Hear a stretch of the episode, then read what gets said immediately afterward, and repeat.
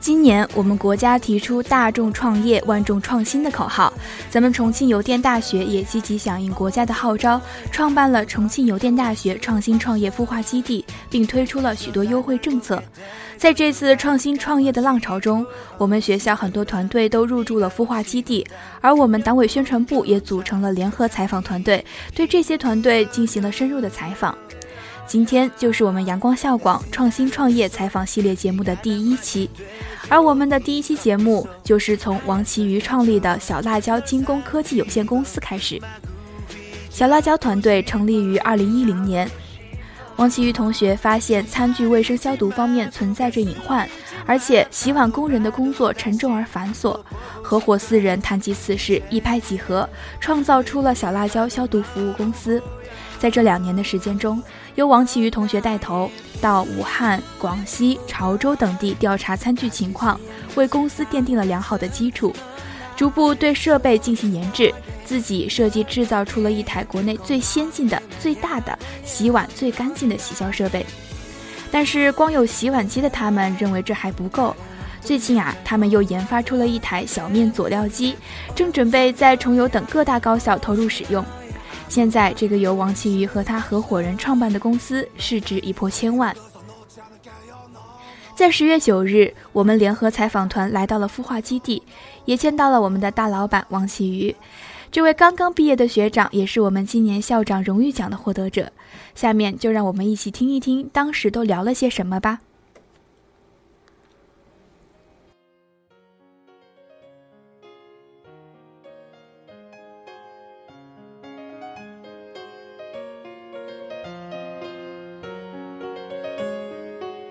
首先，可以请你们介绍一下你自己和你们团队吗？首先，我们这个团队，呃，成立于二零一零年。呃，我们看看到啊，现在那个餐具的卫生消毒这个方面呢，呃，是有隐患，呃，并且这些洗碗的工人呢，工作很琐碎、繁沉重和繁琐，所以我们四个人。一起谈到这个事情，一拍即合，那就创造了这个小辣椒，呃，小餐具消毒服务公司，有了萌生了这么一个想法。嗯，在这两年左右的时间中，呃，由王启宇同学带头，到了那个武汉，呃，广西，然后餐具方面到了那个呃潮州。对我们的呃这个公司的成立奠定了基础。通过对设备的研制，我们我们我们那个有了经验，自己设计制造出了呃一台国内最先进的、最大的、洗得最干净的一个自动化的洗消设备，然后也是小辣椒成立的一个基础。现在我们的核心团员就是我们四名，好，然后呃然后啊下面一个。有有一个厂，就是那个，呃，专门洗洗碗的厂，洗碗消毒的厂，啊，然后厂里面是是一名经理，然后下面有一个运输团队，有五台车，负负责那个各个点的，呃，餐具的运输，然后有四名工人负责对，呃，那个餐具的一些简单的，呃。一些流程式的一些操作。嗯，好的。嗯，那刚刚通过你的介绍，我们了解了你们这个团队的基本背景。那么我们还是想知道你们呃团队核心成员的一些秘密的资料。那么你们现在可以呃四个人给我们分别做一下自我介绍吗？呃呃，就是坐在我右右手边的这个是刘启来，他是就是李丹阳那个团队的投资人，当然也是我们这这个团队的合伙人。之一啊，呃，他主要负责市场开拓，市场开拓，市场经理啊。我就是我，我是呃，就是这个项目的负责人。然后我我是就是说，以前做过互联网公司，现在就是呃整个框架的一个搭建是我搭建的，然后坐我右呃左手边的是我们加加加入不久的梁乃新同学啊，是我们自动化学院的，呃他就是他他会就是逐步逐步的代替我们来更多的就是接触到媒体啊和投资人这个这个方向的。当然，相当于是一个新闻官之类的这样的，哦，就呃，然后我最左边那个是江俊航，他刚刚签约华为，啊，他是我们的一个，就是说后面后面在这样一个框架下面，呃，和这些各个各个各个各个那个呃餐饮单位对接的一个人员，在未来一年之内。嗯，那么我呃，据我们的团队了解，最新的一期报道就是说，在今年九月份的时候，你们的一个小小面佐料机会在重游等高校食堂投入。那么目前的情况是怎么样的呢？呃呃，这个就说我们目前小面机它是分为几个框呃几个那个组成部分，第一个就是那个小面佐料机。第二个是那个小面主食机，后包括后后面的那个我们后方的那个中央中央厨房的一个整体化的那个运营。呃，我们在八月份的时候已经就是做完了整个，就是整个硬件和软件的这样一个铺垫工作，包括人员已经招齐。但是在九月份的时候，投资人他把我们这个项目暂时性的叫停了，就说他希望，呃，我们这个东西一开始做出来就具有一个轰动性。然后能够快速的，当然他们那他是一个，就是具有是清华大学背景的清华大学控股的这样一个公司，他他们以前投过就是呃互联网第一餐饮叫西少爷这样一个项目，他当然他们是想把我们按照第二个西少爷这样一个项目打造。那么，呃，当初是有没有经过学校里面的一些人或者事情触动你们这个呃学生为主体的创业团队，然后让你们开始走上创业的道路的？是这个样子，我们是自动化学院的呃学生，我们刚入校的时候，在我们那一届刚入校的时候，我们院长讲话中，他是跟我们讲到了，呃，机器将人从繁重的重复的危险的劳动中解放出来，这个是社会之不变的大趋势。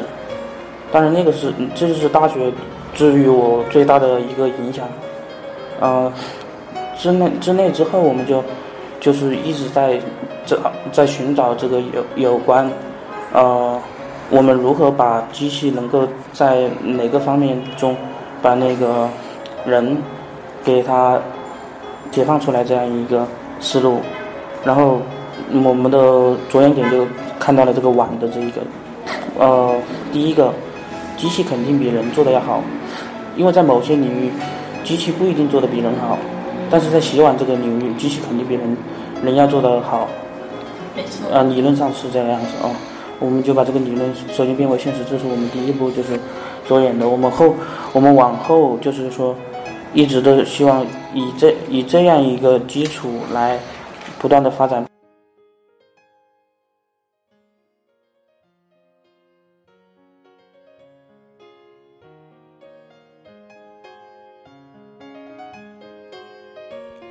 创业过程中不可避免的会发生人员去留，遇到困难会有人选择离开，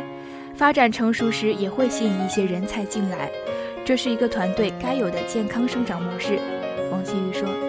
想法之后肯定是要依托一个团队去实现的。那么你们小辣椒的团队是从四个人开始慢慢发展的嘛？现在是这样的，我们小辣椒团队最开始的人员和现在的人员构成，它是有一定的呃差别的。当然有很多核心人员现在是目前也是留用。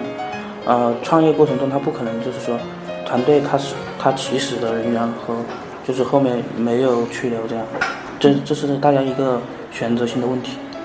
就这个样子。他中中途会碰到困难，会有部分人选择离开，或者然后做到一定的瓶颈的时候，我们也会吸引到一些人才加入到这个团队进来。我觉得这样才是一个，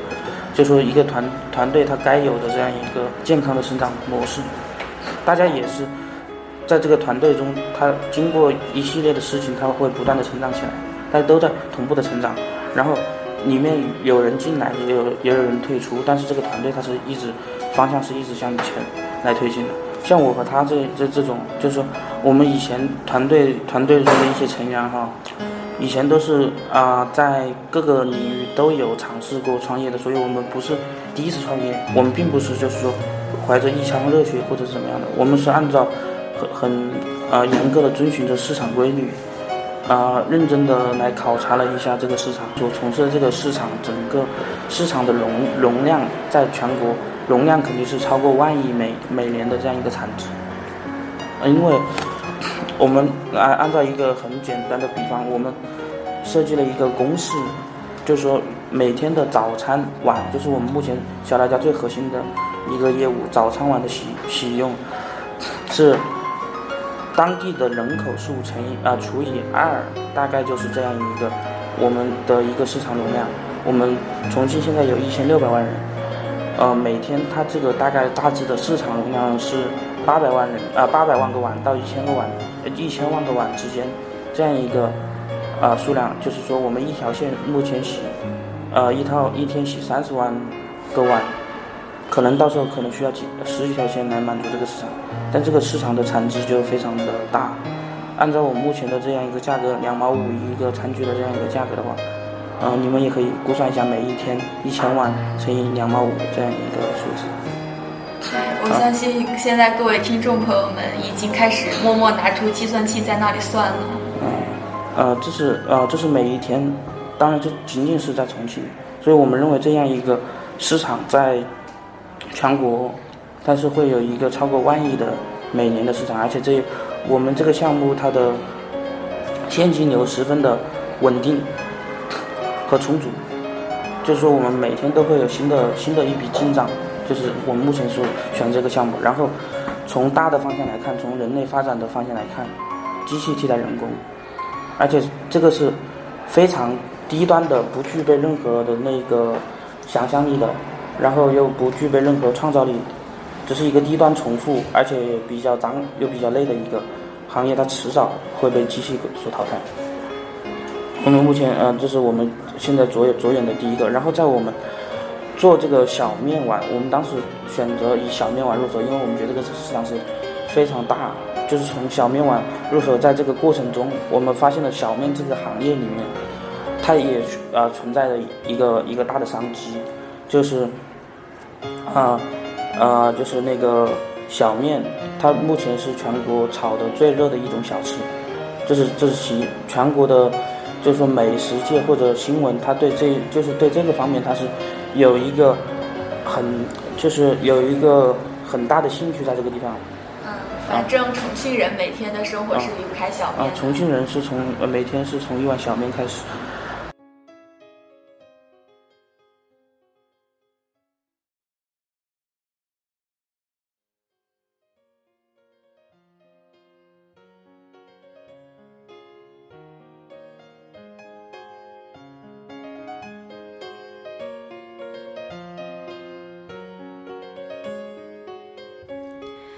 创业不能只靠一腔热血，也要严格遵守市场规律，认真考察市场。我们目前所从事的市场，在全国每年的市场容量超过万亿美元的产值。王奇瑜给我们展示了他设计出来的一个公式：每天所用的早餐碗数量等于当地人口数量的二分之一。重庆现在有一千六百万人口，每天市场容量大致为八百万到一千万个碗。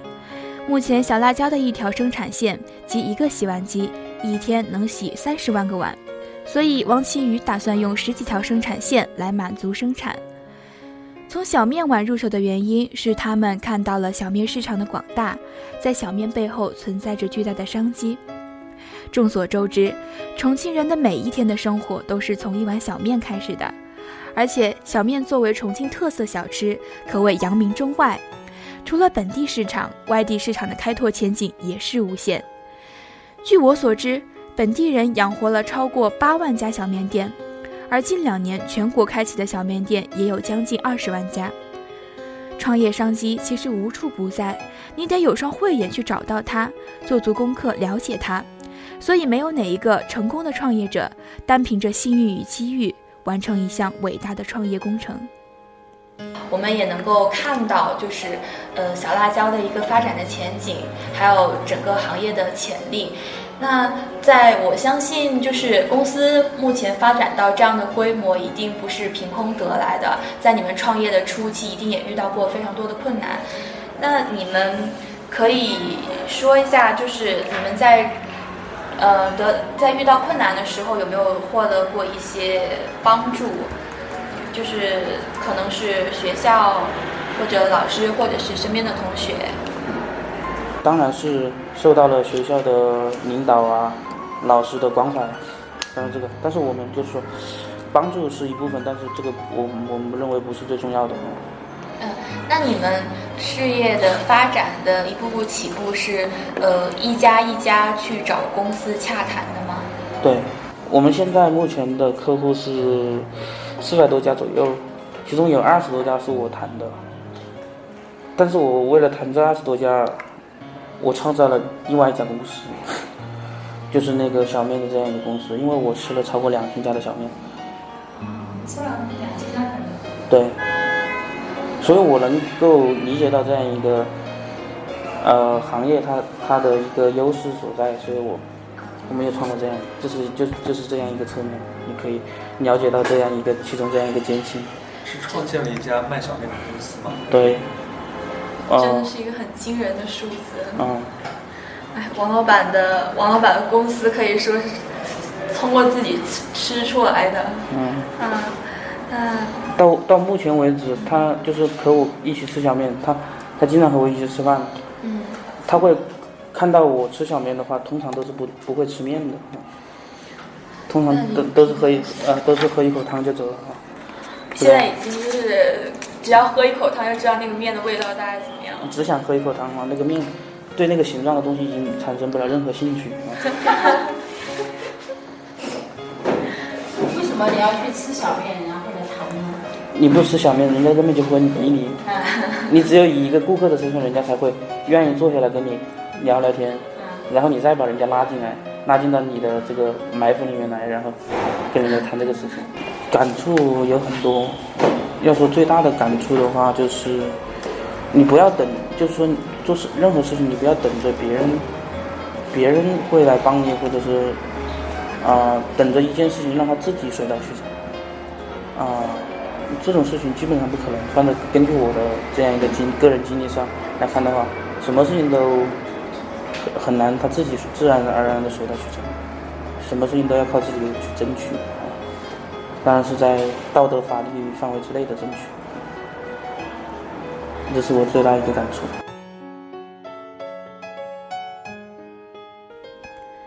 创业成功后，最忌讳固步自封，小辣椒团队也将推出他们的小面调味机，谈拢二十家小面店，两个月吃了超过两千家小面。两千碗小面是个多么惊人的数据！当我们问到王奇瑜同学为什么要去吃那些小面的时候，他说：“只有以一个顾客的身份，才能真正接近那些小面店的老板，他们才会有兴趣跟我谈生意。”王奇瑜还和我们笑着说：“我已经对面这种形状的东西提不起来任何兴趣了，所以我是不吃面的。”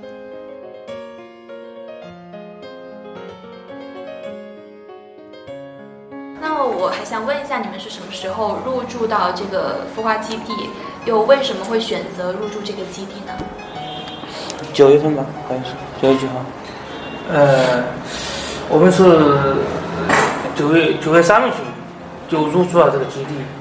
呃，这个基地啊，是学校啊响应国家号召，投巨资打造的。呃，又有这个呃非常整洁的工作室。呃，设施又很齐备，还专门为我们考虑，呃，那个资本的那个创业咖啡啊，有很多创业的同学啊，都可以聚集在这个地方，呃，大家可以谈谈想法，然后呃，遇到困难了，然后我们可以交流一下，聊以自慰，啊，并且可以相互的学习借鉴，还有指导老师给我们提出这么多宝贵意见，当然好嘛，很好啊，很感谢学校啊。